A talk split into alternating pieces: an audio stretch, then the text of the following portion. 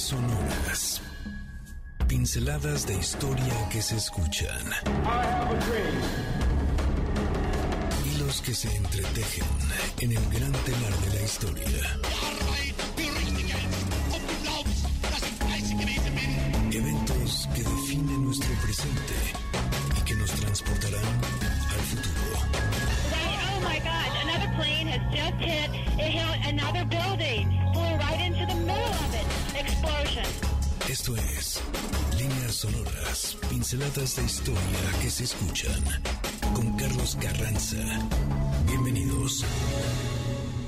Hola, ¿qué tal? Muy buenas tardes, bienvenidas y bienvenidos a un programa más de Fun Loving Criminals. Ah, no, de líneas sonoras. Sí, estamos escuchando justamente a este grupo. Esta, que fue además muy interesante, todas las propuestas que realizaron en los noventas. Estamos hablando, por supuesto, de The Fun Loving Criminal, que tienen, este fue de sus primeros éxitos y que marcó también todo un estilo de hacer música en el cual combinaban ciertas instrumentaciones, pero sobre todo un ritmo que estaba ya despegando a todo lo que daba, que es, claro, el rap. Así es que esto es The Phone Loving Criminals. Nosotros estamos aquí transmitiendo en vivo desde la cabina de MBC 102.5. Mi Twitter es arroba Carlos Carranza, mi Instagram arroba Carlos Carranza y le doy también la bienvenida a las personas que se están comenzando a conectar en mi Instagram Live. Así es que también te espero por ahí. Ya nos están saludando. Muchísimas gracias. Qué bueno que nos podemos encontrar una vez más.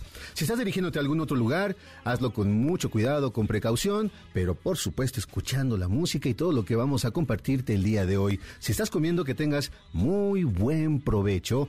Así es que también puedes tomarte un cafecito, algo para brindar, a nombre, por supuesto, de líneas sonoras. Si nos escuchas en otro lugar que no sea la Ciudad de México, desde el interior de la República o en algún otro país, porque nos han dicho ya, nos han saludado desde Colombia, Inglaterra, Panamá, eh, Canadá, en fin, muchísimas gracias por tu preferencia y por la posibilidad que nos das de acompañarte en esta tarde de sábado, que al menos aquí en la Ciudad de México es cada vez más calurosa. Así es que ya estamos aquí en vivo en MBC 102.5 y nuestro tema del día de hoy es el carnaval y sus diferentes expresiones en, en, la literatura, en el arte, pero sobre todo como algo que es reflejo de cómo hemos cambiado como seres humanos a través de los siglos. Así es que si tú tienes algo que compartir, que comentarnos, te recuerdo, mi Twitter es arroba Carlos Carranza P, me puedes poner por ahí un mensajito, un tweet y lo podemos también compartir aquí. Si nos estás viendo en el eh, vivo del Instagram, también nos puedes hacer algún comentario por ahí.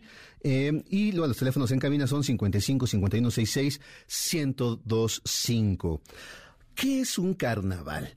Ya desde, el, desde, la misma palabra nos podemos dar cuenta nosotros de que es toda una provocación para tratar de ponernos en una sintonía completamente festiva, nos referimos inmediatamente a la música, algún tipo, por ejemplo, de vestuario, las máscaras. Es algo que para nosotros es quizá algo, es muy normal, algo muy natural y sobre todo ya en esta época, porque estamos ya muy cerca de la llamada Semana Santa y según el calendario, en estos días comenzarán los carnavales en muchos lugares del mundo. Por eso decidimos que el día de hoy eh, trataríamos de meternos un poquito a las raíces de dónde parte esta festividad, esta celebración, y nos vamos a dar cuenta de cosas muy interesantes, pero sobre todo que todo el tiempo los seres humanos hemos tenido la posibilidad de divertirnos, de sonreír, de apostarle por el humor y sobre todo de romper muchísimas reglas en el camino. Que no nos falte la música Feel Still de Portugal de Men,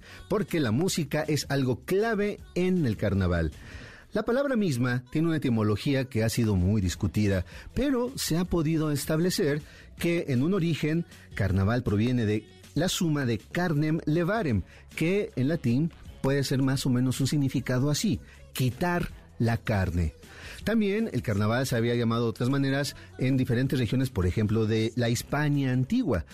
Se le llamaba carnestolendas, que también tiene que ver con un origen latino, donde se habla evidentemente de la carne y de tol tolere, que significa quitar. También entonces se hace referencia a quitar, prohibir, por supuesto, tratar de hacer a un lado ese gran sacrificio que implica el no comer carne. Estamos hablando, claro, de una práctica completamente religiosa y tú el día de hoy podrás decir, bueno, ¿y eso qué tiene que ver con una cuestión artística? Pues nos vamos a dar cuenta que esas manifestaciones cristianas que se van eh, manifestando y se van poniendo como en el calendario a partir de lo que es la cuaresma, tiene una repercusión extraordinaria en la música, en la pintura, en el teatro, y hay que preguntarnos también cuál es el origen entonces de esta celebración, estas festividades. Y con este ritmo podemos hablar de Jacob Burckhardt, que en el siglo XIX también fue uno de los primeros en tratar de explicar y ofrecer una teoría acerca de lo que fue el origen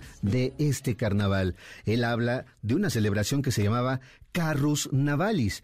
Era una celebración dedicada al dios Isis, con lo cual se habla de su origen posiblemente egipcio, en el que se llevaba a cabo una peregrinación en la cual la gente portaba máscaras y además se reunían en el río Nilo para soltar al mar y también y al río Nilo una barcaza llena de ofrendas, sobre todo ofrendas de tipo floral, para inaugurar la temporada de navegaciones, pero al mismo tiempo era un indicativo de que estaba muy próxima la temporada de llevar a cabo uno de los elementos más importantes para la supervivencia de toda cultura, que es el inicio del ciclo agrícola a partir también de lo que sería los ciclos solares.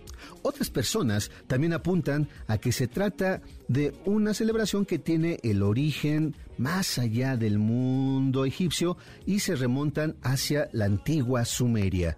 Ellos expulsaban a los espíritus con una cierta connotación negativa y trataban de echarlos afuera, de expulsarlos de su entorno familiar, de su entorno social, a partir también de una fiesta, de una celebración en la cual la música ocupaba un lugar privilegiado.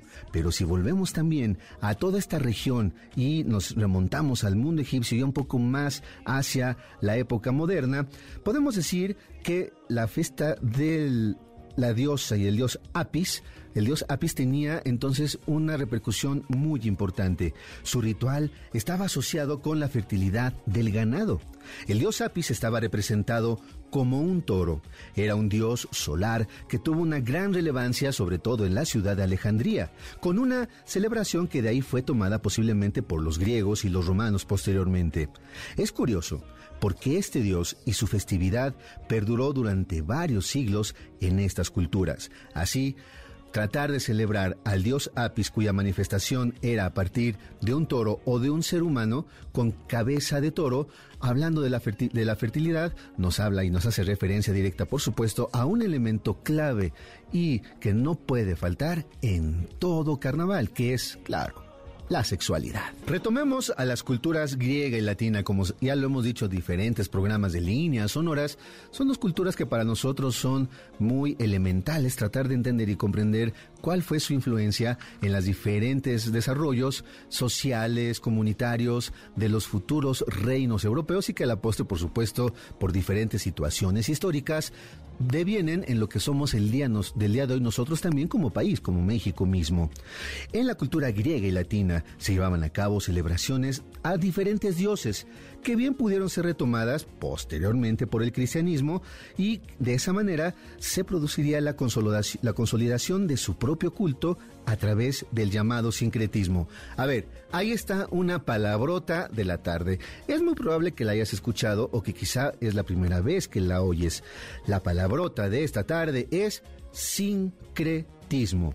Según la Real Academia de la Lengua, que bueno, hay gente que no le cree mucho a la academia o que se pelea mucho con la academia, en los diccionarios, pero finalmente nos pueden servir para entender qué significa una palabra que en este caso es sincretismo.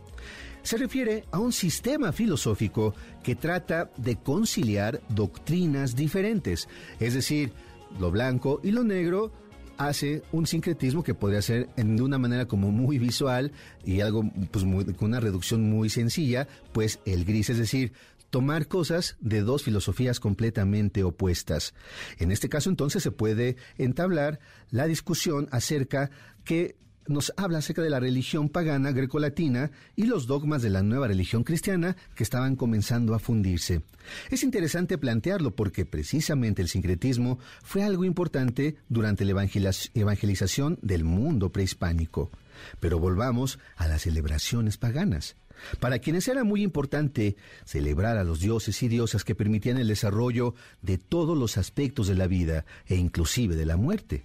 Así, el tiempo, sus ciclos vitales, los ciclos agrícolas, los calendarios solares, lunares y civiles podían estar asociados a sus deidades. Pero hay algo en específico que vamos a hacer hincapié. Algo que se tenía que celebrar es el cambio de estación, el cambio de clima, pasar del invierno a la primavera. Aquí nos vamos a quedar, vamos a hacer una pequeña pausa y retomaremos este momento que va a ser clave para entender cuál es el origen posiblemente del carnaval que está a punto de celebrarse. Vamos a una pausa, estamos aquí en vivo en MBS 102.5, esto es Líneas Sonoras. Volvemos después del corte a Líneas Sonoras, pinceladas de historia que se escuchan. The attack yesterday on the Hawaiian Islands has caused severe damage to American naval and military forces. Ya estamos de regreso con estas pinceladas de historia que se escuchan. Estás en Líneas Sonoras. Disculpe, ¿me permite este baile? ¿Me permite esta pieza? Pero no puedo decirlo así porque tenemos que meterle mucho ritmo porque es un carnaval. Este día está dedicado al tema del origen y las manifestaciones artísticas de los carnavales. Y claro, si hablamos de carnaval, desde hace unos años para acá es algo que se impone.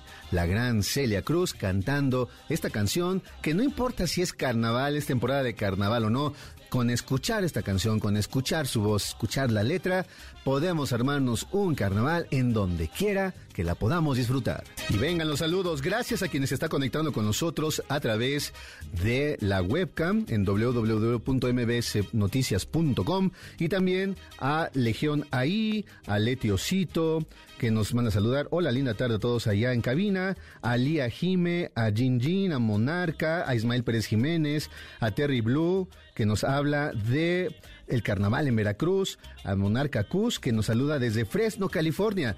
Así es que Monarca Cus, muchas gracias por escucharnos hasta más allá de la frontera. Olivia de Castro también nos está escuchando, Ismael Jiménez, Germán Aurelio Ramírez, Ugarfias, Luigi Benini, nos dice como cada ocho días escuchando líneas sonoras en el carro. Ah, muy bien, Luigi, pues muchas gracias por tu preferencia también.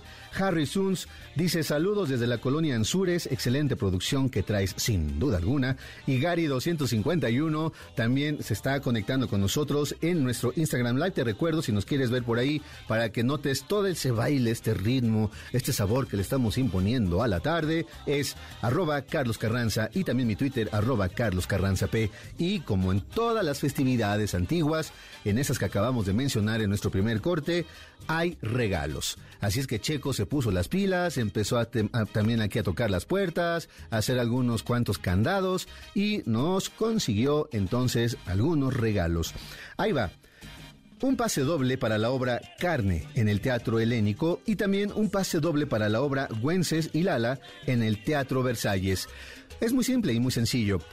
¿Qué carnaval te gustaría disfrutar de todos los que existen en el mundo?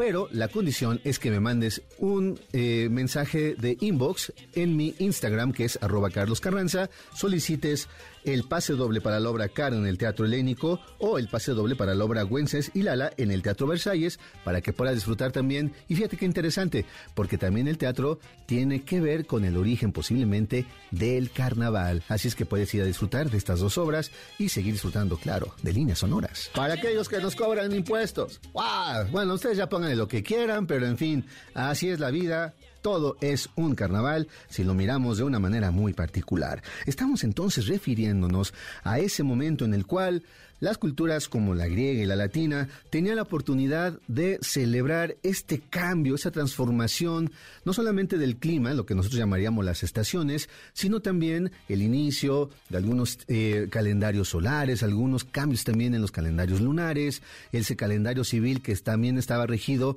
por ciertas... Eh, por ciertos trabajos que se tenían que realizar, pero sobre todo por el mundo agrícola. Y como todos lo sabemos, esa actividad es la más propicia para poder comer y es básica que se tenía que desarrollar en cierto momento. Por eso entonces no es extraño pensar que se tenía que celebrar de alguna manera el inicio de esta misma posibilidad. Una de las celebraciones se llamaban las Saturnales y como su nombre lo indica, estaban dedicadas a Saturno, el dios de la agricultura precisamente. Una festividad que se llevaba a cabo en diferentes lugares, sobre todo de carácter público como templos, foros, en los que se presentaban banquetes, música y claro, las reglas sociales de ese momento se relajaban, se dejaban un poco en el olvido y entonces le daban rienda suelta a ese espíritu festivo que todos los seres humanos tienen. Aunque hay quienes plantean que esta fiesta, que se llevaba a cabo entre el 17 y el 23 de diciembre, en el cual también se encendían ciertas velas para simbolizar que ya se acercaba la luz, también está relacionada con la Navidad con la natividad cristiana.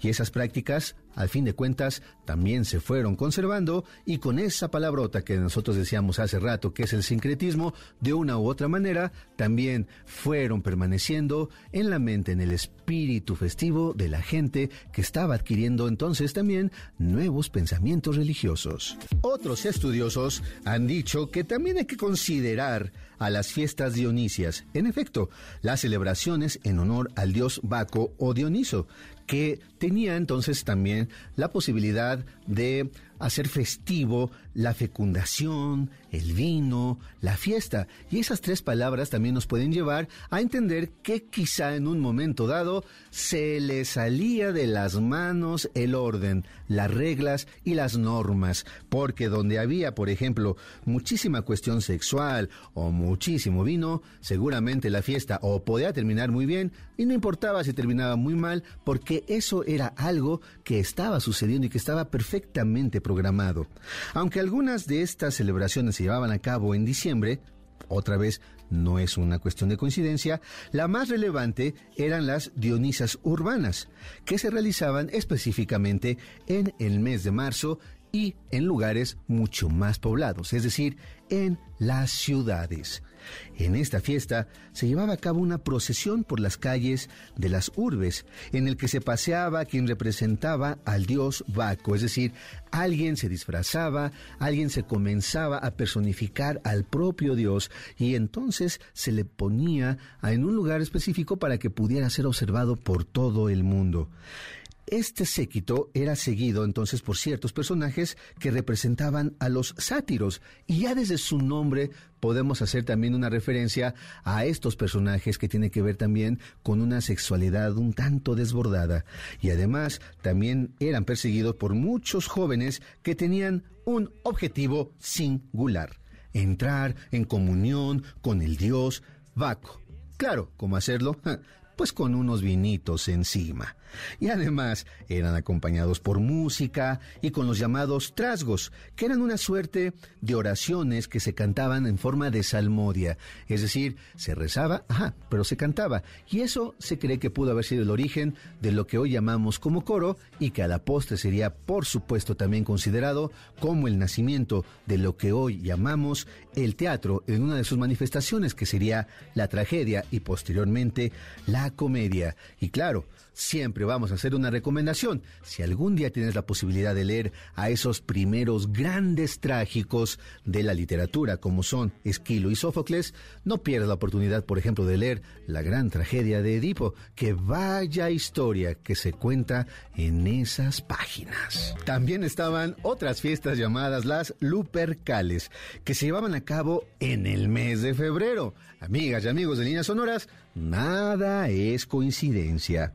Aquí se rendía culto a un dios fauno, que en este caso tenía también una forma singular que es de la loba Luperca, quien le dio a amamantar a Rómulo y Remo. Si tú has tenido la oportunidad de escuchar ese mito de origen que en el cual se fundaba la ciudad de Roma, pues estamos hablando precisamente de que esa loba era en realidad un dios fauno que tenía como objetivo que estos dos gemelos no murieran y que a la postre serían quienes fundarían uno de los grandes imperios y ese Dios lo sabía perfectamente bien. Y claro, eso era digno de celebrarse. ¿Y cómo hacerlo? Pues bueno, ellos tenían como fundamento la celebración a un macho cabrío. Eran jóvenes que se reunían en una gruta donde se cree se resguardaron Rómulo y Remo y hacían una procesión desnudos así como lo escuchan, pero también se podían recubrir con pieles de cabras que acababan de ser sacrificadas en función de ese ritual. Además, toda esta representación, esta marcha, esta manera de moverse y de la música representaba a la propia fecundidad. Y esto va a ser un dato importante porque en nuestro siguiente bloque de líneas sonoras ya hablaremos de ese carnaval medieval que es como el día de hoy lo comenzamos a disfrutar. Estamos aquí en vivo en MBS 102.5 y por supuesto con el carnaval encima, líneas sonoras te espera de regreso el pasado directo a tus oídos a través de las líneas sonoras. En un momento continuamos. Gracias por continuar con nosotros. Esto es Líneas Sonoras. No puede faltar tampoco una canción llamada Carnival de The Cardigans. Vamos a seguir con regalos. ¿Qué te parece que te puedes animar a darnos la respuesta ¿Cuál carnaval te gustaría visitar de todos los que son famosos alrededor del mundo? Y ahora vamos a regalar tres pases dobles para que vayas a disfrutar de Cinépolis en la cartelera en formato tradicional. ¿Cuál es la única condición? Que me mandes un inbox a mi cuenta de Instagram que es arroba Carlos Carranza, que además estamos teniendo un Instagram Live, estamos transmitiendo nuestro programa de radio a través del el live de Instagram y solamente responde eso y puedes solicitar también entonces uno de los pases dobles para que disfrutes de Cinepolis y las películas en cartelera en formato tradicional. Nos habíamos quedado en la llegada de la época medieval, en la cual el cristianismo sería la religión predominante en el mundo europeo. Y el carnaval se desarrolla de manera más específica durante este periodo de la historia. Esto puede explicarse porque ciertas costumbres que se habían eh, afincado desde el mundo grecolatino, pues habían sido adaptadas y adoptadas por las nuevas comunidades cristianas, porque además, sí, la fiesta es la fiesta, y aunque había nuevas normas, nuevos preceptos, nuevas reglas de la vida social, pues también existía una manera distinta de cómo ir rompiendo esas normativas, esas reglas, aunque la amenaza del infierno pues era constante. Sin embargo, algo estaba sucediendo que durante ciertos días, quizá muchas cosas que durante el resto del año estaban perfectamente reglamentadas, en esos días todo podía ser permitido. Inclusive, es frecuente encontrar en los textos de los primeros personajes importantes de la Iglesia cristiana, por ejemplo, teólogos, obispos, arzobispos, conocidos también como los padres de la Iglesia, una serie de referencias a la vida cotidiana de aquellas comunidades. Y la verdad, ya en perspectiva, suelen ser muy, pero muy divertidas, porque honestamente somos los mismos fiesteros y quebrantarreglas de siempre. Tal es el caso de San Isidro de Sevilla, el autor de las famosas etimologías, que además de ser un personaje importante en el mundo religioso, era un estudioso, un erudito que observaba su sociedad y explicó mucho de lo que se entendía acerca de la vida del mundo en el siglo VII en la vieja Hispania romana. Pues San Isidro, curiosamente, se quejaba de que muchas personas durante el mes de febrero llevaban a cabo una terrible fiesta pecaminosa y llena de perdición. O sea, seguramente la fiesta estaba buenísima. Él decía que las personas solían disfrazarse de animales, de monstruos inexistentes, inclusive los hombres se disfrazaban de mujeres. Se bebía, pero a raudales, se cantaba, y digamos que las reglas y las normas sociales, como la hemos dicho ya, y además de las normas religiosas, pues quedaban para ser cumplidas en otros momentos más propicios. Es curioso que en esos textos en los que se describían los comportamientos de aquellas comunidades se han convertido en una riquísima fuente para comprender cómo pensaban y se comportaban esas personas, porque de esa manera también podemos quitarnos algunos eh, estereotipos que tenemos de aquellas épocas donde creemos que todo era gris, era serio, era completamente a las normas. ¿Y qué crees? No era de esa manera. Es interesante, insisto, porque en la mayoría de las ocasiones se ha creído que eran sociedades completamente ajenas y diferentes a lo que somos el día de hoy nosotros. Sin embargo, así nos damos cuenta que eran divertidos y transgresores como cualquiera en esta época, o quizá un poco más, aunque ustedes no lo crean. Prueba de ello es, por supuesto, todo lo que sucedía en los carnavales. Como lo dijimos al inicio del programa, el mismo nombre del carnaval ha sido muy discutido. Recordemos que se le había llamado Carnestolendas, es decir, tres días antes del miércoles de ceniza en el que se llevaba a cabo esta fiesta, pues ya se sabía que se iba a prohibir la carne. Pero entonces, antes de llegar a ese momento, pues a darle vuelo a la hilacha, como diríamos acá en estas latitudes. Se cree que ese nombre muy usado en los, reinos hispánicos a partir del siglo XIII proviene, como lo decíamos, de carnis y tolendus, que es quitar la carne. Así se anunciaba el periodo en el que estaba por iniciar la llamada cuaresma y que estaba restringido el comer carne. De igual manera, el carnaval podría tener sus raíces en carne levare, que también se refiere a la prohibición misma. ¿Qué caracteriza al carnaval medieval? Pues no faltaban las máscaras, los disfraces, la música, el canto, la bebida, el desenfreno. Muchas veces también el desenfreno de tipo sexual. Uno de esos factores que se han reconocido como aquello que permitió su desarrollo tal y como lo conocemos fue la cada vez más importante presencia de las universidades, en las cuales también aparecen ciertos personajes llamados como los goleardos. Estas universidades que se estaban desarrollando, que se habían afincado en distintas ciudades a lo largo de Europa, pues iban también manifestando la posibilidad de divertirse de muchas y de muy diversas maneras. Pero entonces, además, la población crecía y su necesidad por divertirse, pues también. Entonces podemos hablar de que en reinos como por ejemplo lo que hoy llamaríamos italianos, españoles, franceses y germanos, la presencia del carnaval era algo que estaba adquiriendo cada vez una mayor fuerza. Es lógico pensar que en esta celebración sería todo lo contrario a lo que indicaban los preceptos. Pensar y las leyes. Pensar que en estas fiestas se comía carne, pues resulta lo más obvio. Inclusive existe el registro de que los carniceros solían ser los participantes connotados en la organización del carnaval, claro, porque vendían muchísima carne.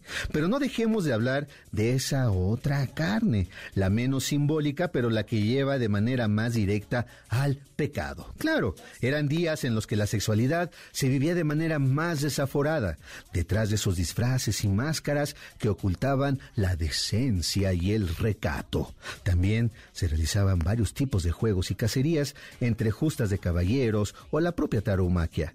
Así, no se puede omitir la risa, el humor, el desenfreno y todo aquello que podía implicar quebrantar el orden social y religioso.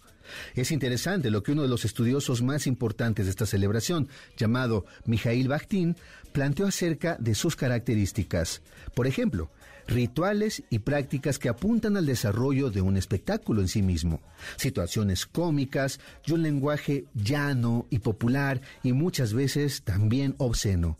Pero lo más importante es lo que se conoce como el predominio del mundo al revés, lo cual se convirtió no solo en una práctica, sino en un tema de la literatura y el arte, fascinante por su irreverencia, por lo ilógico, por lo absurdo y paródico que implicaba el cambio de las reglas del mundo. Conocer entonces el mundo al revés e imaginar y tener nosotros muy presente la figura, por ejemplo, del asno médico, o también el simbolismo en el cual el caballo o el burro es el que va montando al propio ser humano. Let's talk about sex del San Pepa, pero estamos hablando ahora del carnaval que va junto con pegado, como dirían por ahí. Así, en este mundo al revés, se invertían los papeles. Los ricos se, personificaban como pobres y viceversa.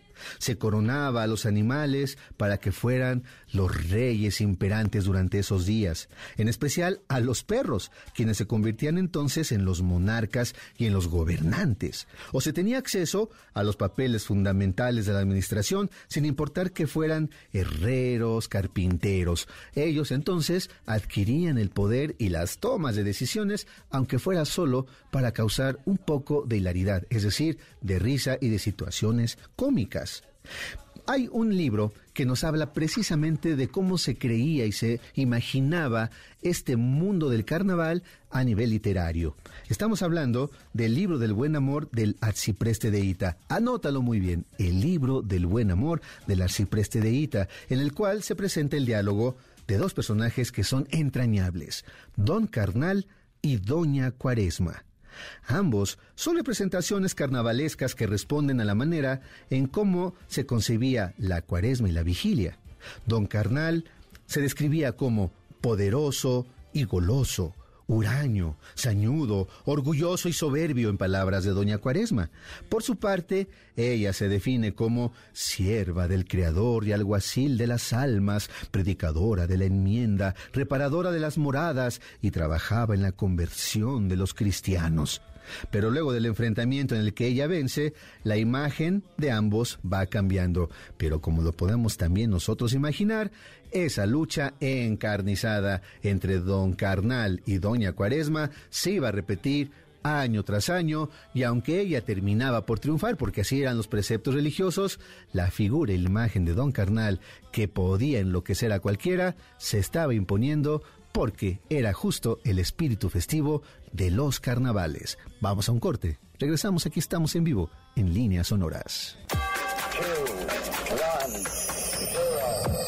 La historia no es el relato sencillo de un suceso.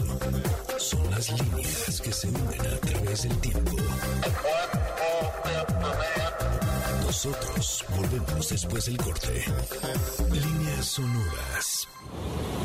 Para tus índices, la historia es un incesante volver a empezar. Of Princess Diana. French authorities say the driver of her car, her car, was legally drunk at the time of the high-speed fatal crash. Ya estamos de regreso en Líneas Sonoras. Estamos ya de regreso en nuestro último bloque carnavalesco de líneas sonoras. Te recuerdo que estamos transmitiendo en vivo también en www.mbsnoticias.com y por supuesto en nuestro Instagram Live en arroba Carlos Carranza tenemos pases para que vayas a disfrutar del cine en su formato tradicional y será un privilegio también que nos visites por allá y que puedas disfrutar de esos de esa cartelera de ese cine de una manera pues en lo más habitual en Cinépolis. Así es que la única condición es que nos escribas, nos mandes un inbox a mi cuenta de Instagram que es arroba Carlos Carranza y nos respondas cuál es ese eh, carnaval que te gustaría visitar. Ya recibimos un par de respuestas. Uno nos dice que le encantaría visitar el carnaval de Veracruz. Laura y Punto, que nos está escuchando y nos está viendo desde Instagram, eh, dice que siguiendo la transmisión, con ir al carnaval de Mazatlán alguna vez me daré por bien servida. Saludos desde Torreón. Pues mira, ahí está. a mí me encantaría, por ejemplo, ver el carnaval que se hace típicamente el de Venecia, pero por todo lo que va implicando, por toda la producción artística que hay. Y acá me están diciendo también que seguramente el de Brasil ha de ser todo un espectáculo. Así es que son de los más famosos, pero hay muchísimos carnavales y eh, hay lugares en los cuales en ciertos pueblos el carnaval adquiere también una importancia, pues, eh, no solamente económica, por supuesto turística y en un ámbito también de religiosidad porque es el anuncio de que ya vienen por ahí la Semana Santa y para algunas personas eso significa también temporada de vacaciones. Así es que bueno, también esa es otra manera de celebrar y de subirse a esta celebración de lo que es el carnaval en líneas sonoras. Vamos a hablar de dos textos que son completamente carnavalescos. Si hay uno que es de este tipo, es que lo podría dudar el gran Don Quijote de la Mancha de Miguel de Cervantes Saavedra. En principio, se nos presenta un caballero que no lo es en realidad. Un sirviente, Sancho, que termina por reflejar disertaciones filosóficas e inclusive es coronado rey de la isla barataria como parte de una broma muy pesada que le juegan ciertos personajes en la segunda parte de esta gran novela. O por ejemplo, también se presenta el famoso manteamiento. Era común que en las carnestolendas, es decir, en el carnaval, se manteara a los perros. Mantear, es decir, que tomaban una manta, alguna cobija, ponían a los perros ahí y los echaban al aire. Y pobres perros, imagínate cómo estaban así. Pues bueno, uno de los momentos más divertidos de estas peripecias de Don Quijote y de Sancho es cuando toman a Sancho y lo comienzan a mantear. Y es la primera vez que vemos a Don Quijote de la Mancha sonreír de manera completa y plena. Así es que bueno, también nos encontramos con una serie de damas y princesas que por supuesto no lo son, reyes y caballeros que distan un mundo y tres universos de serlo en realidad. Siempre es bajo la perspectiva de Don Quijote y nos va mostrando este mundo al revés. Aunque no dejemos de lado a Dulcinea del Toboso, quien termina siendo una invención del mismo Don Quijote, y ni hablar de los monstruos que suelen aparecer tal vez un poco caricaturizados. El humor en el Quijote es una de sus mejores características, tal y como lo es, por supuesto, el humor y la comicidad en todo el espíritu carnavalesco. Nos dice Huitrón 777 también que le encanta a él el carnaval de Carrancita la Bella en Puebla. Así es que mira, eso no, lo había escuchado, no lo hemos escuchado por acá, pero bueno, hay que investigar de qué trata Carrancita la Bella en Puebla. Gracias, Witton77, por comunicarte con nosotros. ¿Qué pensarían ustedes de un personaje que al nacer su primera exclamación es ¡A beber! ¡A beber! Fíjate, esas son las primeras exclamación de un personaje fantástico. Otro texto emblemático de espíritu carnavalesco es Gargantúa y Pantagruel, una serie de cinco novelitas escritas por François Rabelais, un francés en el siglo XVII, en el que se narra la voluptuosa vida de estos dos gigantes, padre e hijo, en el que la sátira, lo obsceno, toman los asientos más distinguidos, como lo podemos nosotros observar en las eh, pinturas, en los dibujos de un extraordinario ilustrador de estas dos obras que acabamos de hablar, Gustave Doré. Doré tuvo la picardía, la mirada, la inteligencia y la sensibilidad de atrapar el espíritu carnavalesco tanto de Don Quijote como de Gargantú y Pantagruel y se dedicó a poner ilustraciones, es decir, comenzó a ilustrar, a dar, a poner dibujos, imágenes de lo que él se iba imaginando era aquello con lo cual se hablaba tanto François Rabelais como Miguel de Cervantes Saavedra. Si tienes la oportunidad de buscar los, eh, las ilustraciones de Gustave Doré acerca de Gargantú y Pantagruel, te vas a dar cuenta de cómo este extraordinario ilustrador atrapó el carnaval en tan solo unos cuantos trazos. ¿Por qué? Porque podemos darnos cuenta de dos extraordinarios gigantes, glotones, nada refinados, con unas maneras muy toscas, pero sobre todo muy cómicas para entablar un vínculo entre ellos y además con el propio mundo. Estamos escuchando las variaciones para el Carnaval de Venecia de Jean-Baptiste Arvan, interpretado por Winton Marsalis. El mundo clásico, el mundo carnavalesco y sobre todo la gran sensibilidad artística del gran trompetista Winton Marsalis. Hablando del carnaval de Venecia, dice Rubén Darío en un poema que justamente se llama así, el carnaval. Musa, la máscara presta, ensaya un aire jovial y goza y ríe en la fiesta del carnaval. Ríe en la danza que gira, muestra la pierna rosada y suene como una lira tu carcajada. Para volar más ligera ponte dos hojas de rosa, como hace tu compañera la mariposa. Y que en tu boca risueña, que se une al alegre coro, deje la abeja porteña su miel de oro. Únete a la mascarada y mientras muequea un clown con la faz pintarrajeada como Frank Brown, mientras Arlequín revela que al prisma sus tintes roba y aparece Pulchinela con su joroba. Di a la colombina la bella lo que de ella pienso yo y descorche una botella para Pierrot, que él te cuente cómo rima sus amores con la luna y te haga un poema en una pantomima. Da al aire la serenata, toca el auro bandolín, lleva un látigo de plata para el spleen. Se lírica y se bizarra, con la cítara se griega o gaucha, con la guitarra de Santos Vega. Mueve tu espléndido torso por las calles pintorescas y juega y adorna el corso con rosas frescas. De perlas riega un tesoro de Andrade en el Regio Unido y en la opalanda de Guido polvo de oro. Penas y duelos olvida, canta deleites y amores, busca la flor de las flores por Florida, con la armonía te encantas de las rimas de cristal y deshojas a sus plantas un madrigal piruetea, baila, inspira versos locos y joviales, celebre la alegre lira los carnavales, sus gritos y sus canciones, sus comparsas y sus trajes, sus perlas, tintes y encajes y pompones, y lleve la rauda brisa sonora argentina, fresca, la victoria de tu risa funambulesca. Amigas y amigos, con esa risa fonambulesca vamos a terminar nuestro programa de líneas sonoras. Ha sido un gusto y un privilegio que nos hayas permitido acompañarte. Te recuerdo que nos encuentras a partir del lunes en nuestro Spotify ya como un formato completamente eh, distinto, pero lo puedes volver a escuchar todo el contenido del día de hoy. Nos escuchamos la próxima semana y como dijimos el día de hoy, por favor, sonríe.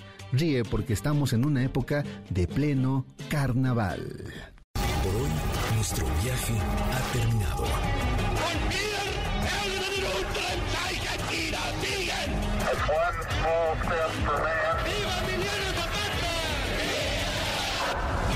Esta máquina del tiempo volverá a despegar la siguiente semana. Los esperamos aquí, en líneas sonoras, pinceladas de historia que se escuchan. Martin Luther King, 20 minutes ago, died.